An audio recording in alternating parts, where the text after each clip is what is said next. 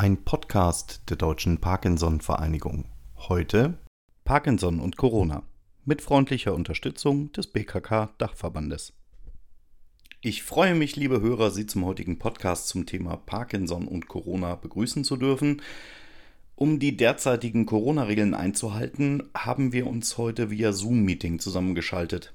Bei mir ist Herr Friedrich Wilhelm Mehrhoff. Er ist der Geschäftsführer der Deutschen Parkinson-Vereinigung. Ebenso zugeschaltet ist der Privatdozent und Neurologe Dr. David Weise aus der Parkinson-Fachklinik Stadtroda sowie Herr Professor Dr. Uwe Liebert als Virologe aus dem Universitätsklinikum in Leipzig. Zusammen möchten wir einige Fragen zum Thema Parkinson und Corona-Schutzimpfung erörtern, die uns von unseren Hörern zugetragen worden sind. Herr Mehrhoff, nach einer kurzen Vorstellung wäre es interessant zu erfahren, warum wir uns gerade diesem Thema angenommen haben. Ja, wie Sie bereits erfahren haben, bin ich Geschäftsführer bei der Deutschen Parkinson-Vereinigung und in dieser Funktion erster Ansprechpartner für unsere Mitglieder.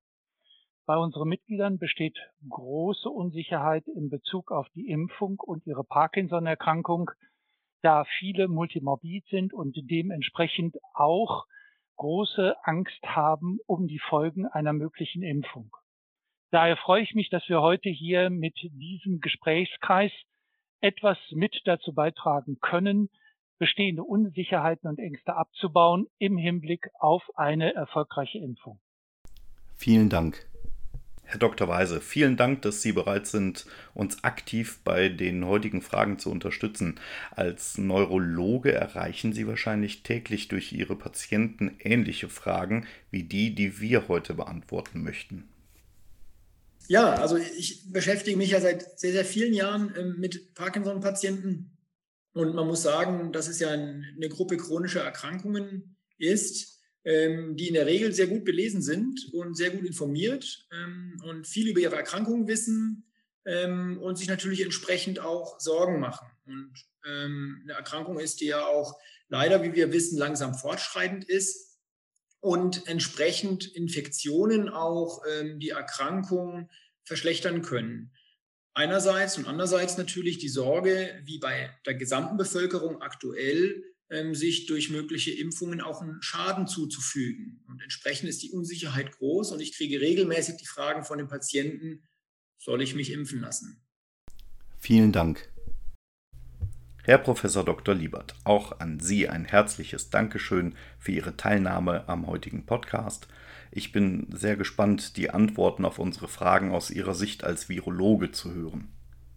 Ja, zunächst mal ein Satz ich habe äh, nach meinem Medizinstudium tatsächlich auch mehrere Jahre lang eine Fortbildung in Neurologie gemacht, bevor ich mich dann entschieden habe, in die Virologie zu gehen. Also äh, mein Herzblut äh, ist ein bisschen geteilt zwischen Neuro und Virologie.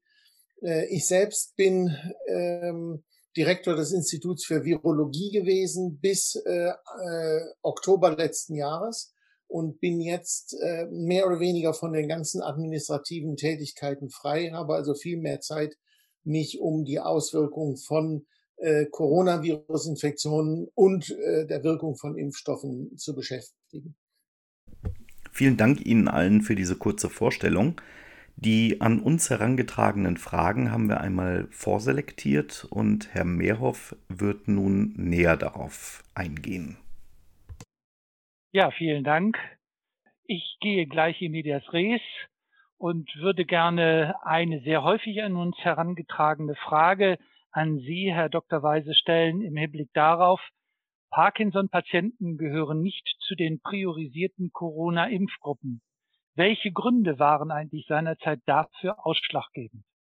Also die STIKO hat ja ähm, gewisse Priorisierungsgruppen ausgerufen Hintergrund ist der, dass ja die ähm, Impfung aktuell der Bevölkerung eine große logistische Herausforderung darstellt und Impfstoff bis heute letztendlich nicht ähm, so einfach verfügbar ist.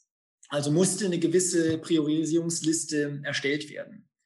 Und es stimmt, wenn man in diese Liste guckt, dann steht unter dem Begriff ZNS-Erkrankungen, wozu also Erkrankungen des zentralen Nervensystems, worunter auch die Parkinson-Erkrankung fällt, erstmal in Gruppe 4 von 6. Also tatsächlich äh, nicht in der hohen Priorisierung. Wenn man dann aber nochmal genauer guckt, wer fällt denn eigentlich in die hohen Priorisierungen, dann wird man sehen, dass es überzufällig Parkinson-Patienten sind. Denn in Gruppe 1 sind ja die Patienten, die größer gleich 80 Jahre alt sind. Das sind viele Parkinson-Patienten. Und auch Bewohner aus Alten- und Pflegeheimen. Und wie wir ja wissen, ähm, im Laufe der Erkrankung ist es nicht selten, dass die Patienten zunehmend pflegebedürftig sind. Ähm, und entsprechend, wenn sie im Pflegeheim sind, sind sie auch in der ersten Priorisierungsgruppe. In der zweiten sind ja dann 75 bis 79-Jährige. Ähm, dazu fallen auch wiederum viele Parkinson-Patienten ähm, und auch Patienten mit einer Demenz in Einrichtungen. Und die Demenz ist ja etwas, was auch häufig im Zuge der Erkrankung auftritt, sagt 30 bis 50 Prozent sogar der Patienten im Laufe der Erkrankung. Das heißt, sie fallen auch dort rein. Und in der Gruppe 3 sind es dann ebenfalls Patienten mit psychiatrischen Erkrankungen, also zum Beispiel mit schweren Depressionen und auch mit Demenz. Das ist nochmal ausgesprochen, jetzt unabhängig davon, ob man in einer Einrichtung ist oder nicht. Das heißt, Patienten, die zusätzlich eine Demenz auch haben, äh, fallen in die Priorisierungsgruppe 3. Ähm, deshalb denke ich, kann man schon mal so, kann man gar nicht sagen, dass Parkinson-Patienten nicht in der hohen Priorisierung sind, sondern durch die Begleiterkrankungen ähm, und das Alter sind sie eigentlich in einer höheren Gruppe. Vielen Dank äh, für, für diese Klarstellung, insbesondere im Hinblick darauf, dass hier eine Priorisierung doch indirekt zumindest der Parkinson-Patienten gegeben ist. Im Rahmen der oralen Therapie nehmen Parkinson-Patienten viele Tabletten zu sich. Welche Informationen gibt es zu möglichen Nebenwirkungen oder aber auch Interaktionen im Zusammenhang mit diesen Tabletten und einer Corona-Schutzimpfung, Herr Dr. Weise? Tatsächlich so, wie Sie schon gesagt haben, Parkinson-Patienten nehmen viele Tabletten, äh, bis zu 20 Stück am Tag mit unterschiedlichen Wirkstoffen, die doch gar nicht so unerhebliche Interaktionen mit anderen Medikamenten haben können. Jetzt ist es ja so, dass es bei der Impfung primär um eine Immunisierung geht, also eine Aktivierung des Immunsystems. Ähm, und da muss man sagen, dass die Parkinson-Tabletten per se eigentlich keine Medikamente sind, die ins Immunsystem eingreifen.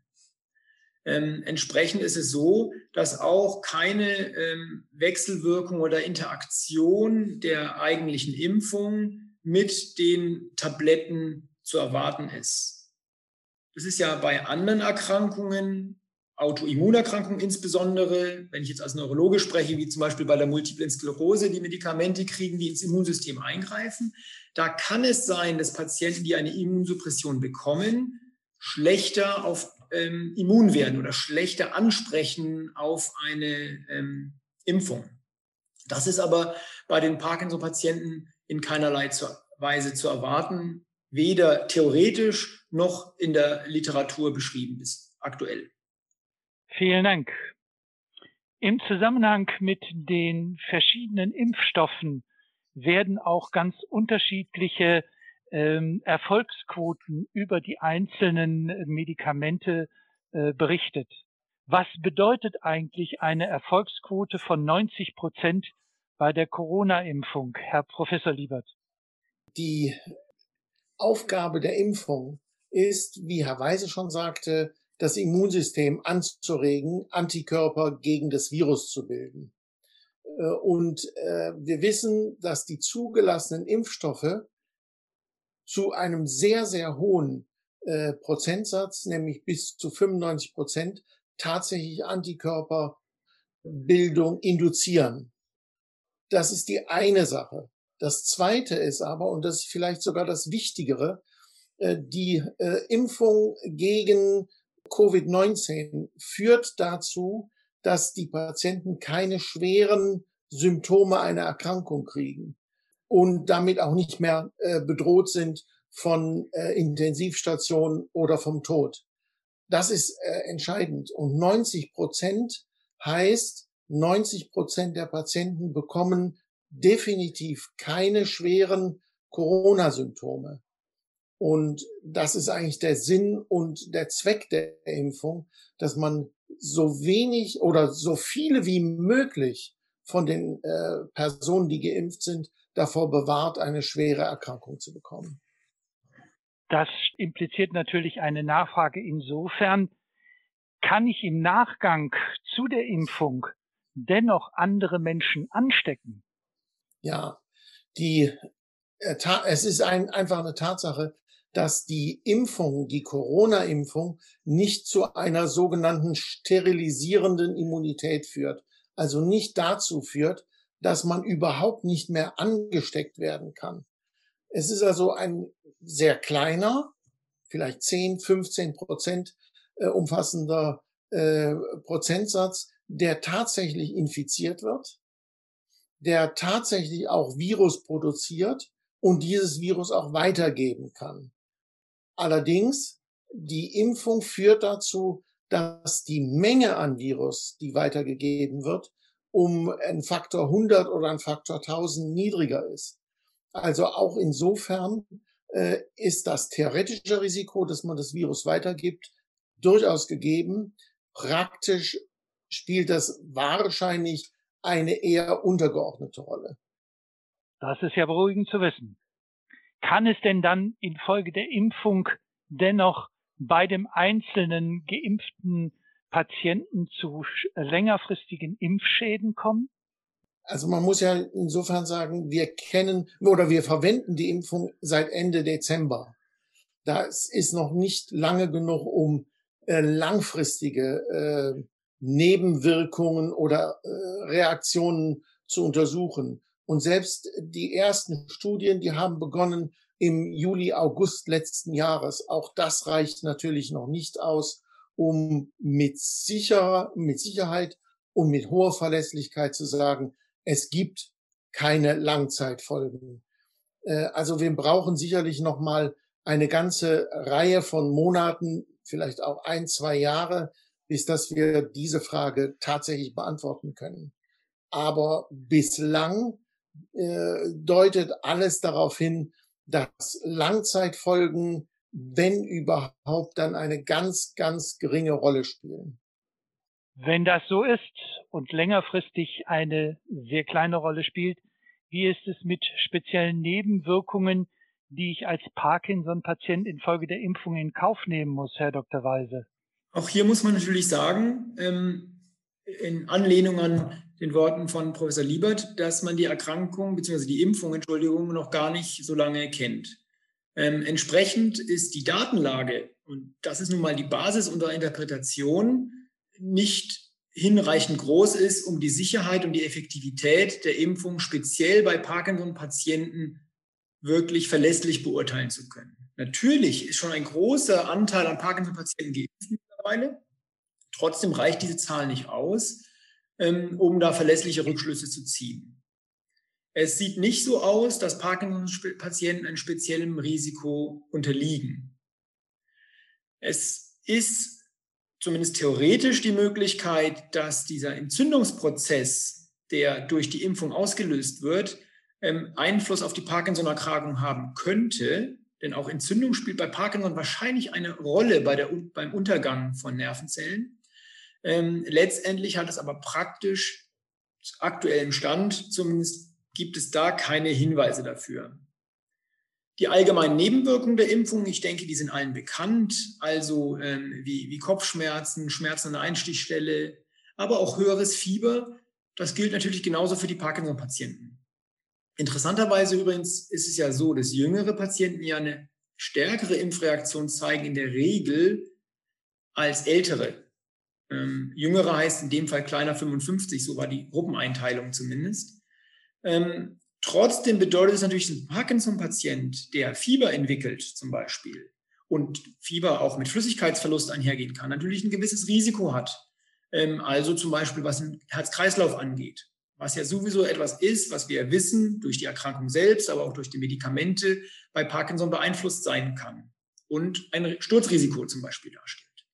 Und deshalb wäre meine Empfehlung schon, Parkinson-Patient, der sich impfen lässt, sollte an dem Tag und am nächsten Tag keine zu großen körperlichen Anstrengungen vornehmen und besonders darauf achten, ausreichend zu trinken ähm, und besonders darauf zu achten, eben nicht zu stürzen.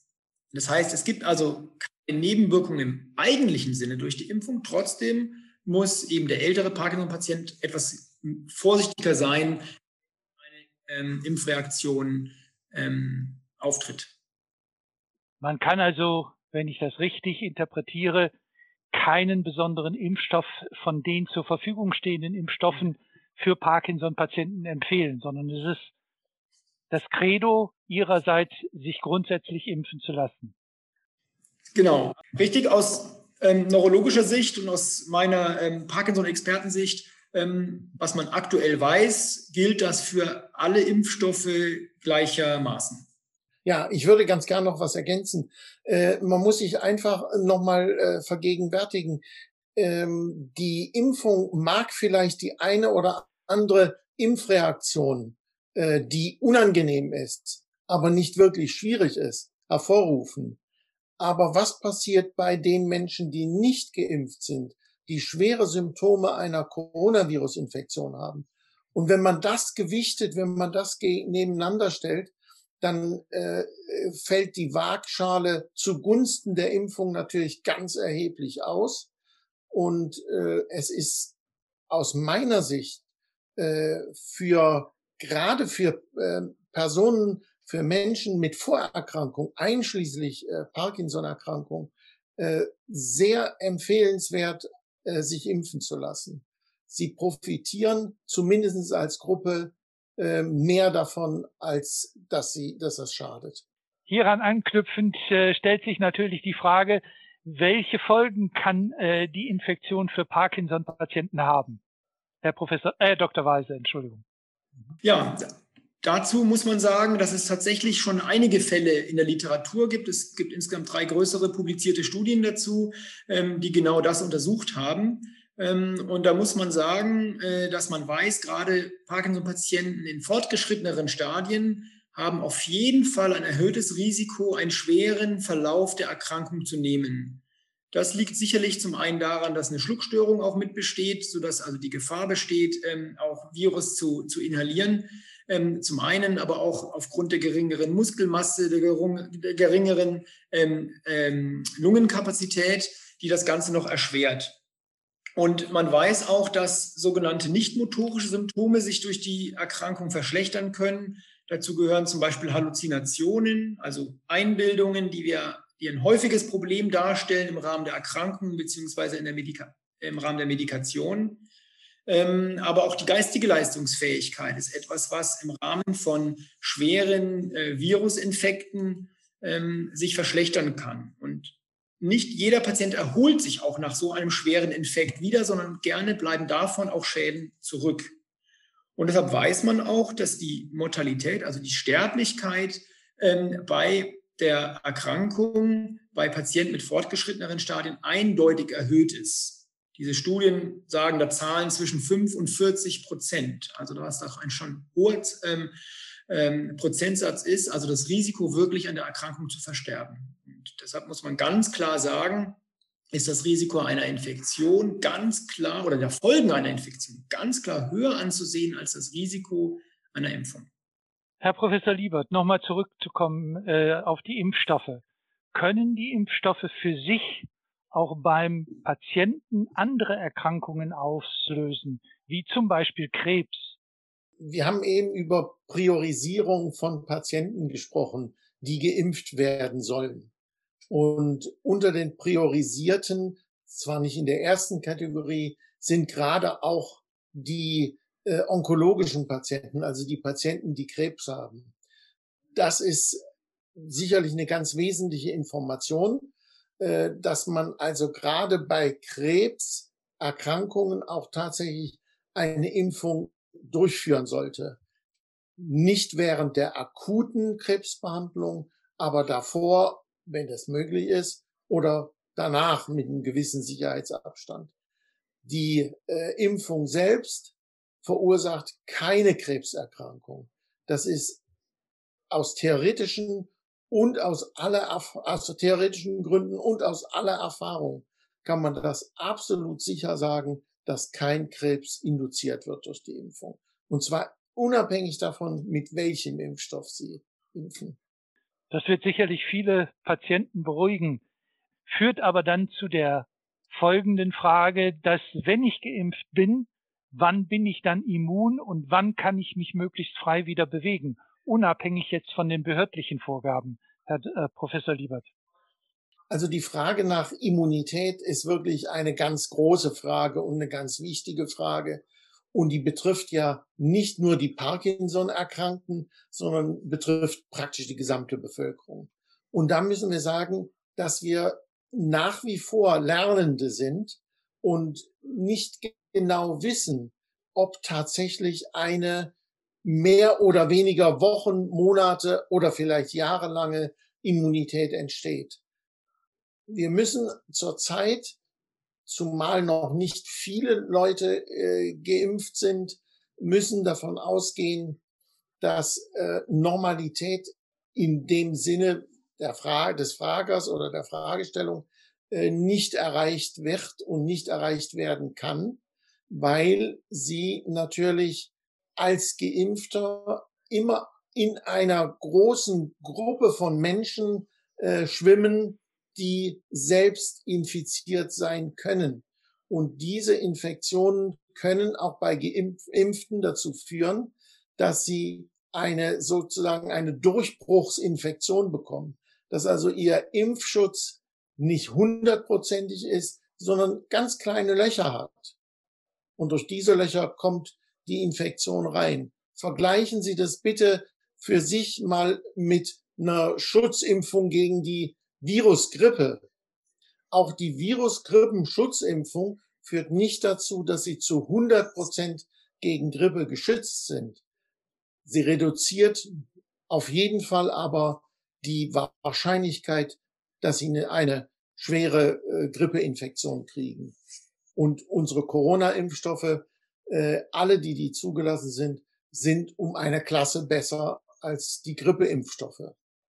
Das heißt, wir haben eine viel höhere Schutzrate äh, vor Erkrankungen, als das bei Grippeimpfungen äh, der Fall ist. Das führt zu der letzten Frage in diesem Podcast. Welche Gründe sprechen eigentlich dafür, mich als Parkinson-Patient impfen zu lassen, Herr Dr. Weise? Ja, ich möchte es einmal mal allgemein beantworten. Ich denke, um durch diese Pandemie zu kommen, gilt grundsätzlich, dass wir das nur durch die Impfung erreichen werden. Ähm, ich denke, dass Parkinson-Patienten insbesondere unter dieser aktuellen Situation auch zu leiden haben. Wir wissen, wie wichtig Bewegung, Therapien im Allgemeinen, Physiotherapie, Ergotherapie, Logopädie, wie wichtig das für die Erkrankung ist. Und all diese Therapien aktuell werden nicht in dem Maße angeboten, können nicht in dem Maße angeboten werden, wie sie eigentlich notwendig wären. Das heißt, um diesen in Anführungsstrichen Normalzustand wieder zu erreichen, wird man das nur durch eine Impfung erreichen können. Wie im Vorfeld schon gesagt, ist das Risiko der Impfung für Parkinson-Patienten, wenn überhaupt, grenzwertig erhöht, möchte ich sagen. Also man muss einfach ein bisschen besonders darauf achten, wenn man sich impfen lässt. Das steht aber in keinerlei Verhältnis zu dem Risiko, selbst die Corona-Infektion zu bekommen. Da wissen wir einfach, dass die Gefahr, einen schlechten Verlauf zu nehmen bei Parkinson-Patienten deutlich erhöht ist. Und damit kann man nur sagen, die Impfung ist aus neurologischer Sicht eindeutig zu empfehlen. Natürlich, und ich denke, so viel Demut muss man haben, und das ist im Podcast auch schon mehrfach erwähnt, wir lernen dazu. Und ähm, es kann auch sein, dass sich im Laufe der weiteren Pandemie, im Laufe der Impfung, sich neue Aspekte ergeben. Aber Stand jetzt ist es zu 100 Prozent zu empfehlen. Ich glaube auch aus der Sicht des Virologens ist das so, Herr Professor Liebert. Ja, aus der Sicht des Virologen und äh, des, sagen wir, Epidemiologen, des Infektionsepidemiologen ist es absolut notwendig, dass wirklich nicht nur die Risikopersonen, sondern möglichst viele sich impfen lassen, damit wir diese äh, berühmte Herdenimmunität erreichen. Und für eine Herdenimmunität unter den bisherigen Bedingungen äh, brauchen wir eine Impfquote in der Bevölkerung von mindestens 60 Prozent. Und wenn sich jetzt die Varianten durchsetzen, die Mutanten, ob das nun die aus Südengland ist oder die aus Südafrika, brauchen wir eher eine höhere äh, Herdenimmunität, also eine höhere äh, Impfrate, äh, äh, die liegt dann vielleicht bei 70 oder 75 Prozent. Aber unbedingt impfen und impfen ist wirklich der einzige Weg aus der Pandemie heraus. Ich darf mich bei Ihnen beiden ganz herzlich bedanken, dass Sie sich die Zeit genommen haben, hier die Fragen unserer Mitglieder und der Parkinson-Patienten insbesondere zu beantworten und damit mit dazu beitragen, bestehende Unsicherheiten im Umgang mit der Impfung abzubauen. Herr Stellet, als Moderator sind Sie nun gefragt. Ja, vielen Dank. Auch ich kann mich dem Dank von Herrn Mehrhoff nur anschließen. Ich fand es sehr informativ und ich glaube, dass viele Hörer nun schlauer sind bzw. beruhigter dem Thema Impfung gegenübertreten. Ihnen, liebe Hörer, wünsche ich weiterhin Gesundheit und Kraft und verabschiede mich bis zum nächsten Podcast Ihrer DPV. Schauen Sie doch ab und zu auf unserer Webseite www.parkinson-vereinigung.de hinein. Wir werden Sie dort informieren, sobald eine neue Episode zum Thema Parkinson verfügbar ist. Vielen lieben Dank fürs Zuhören.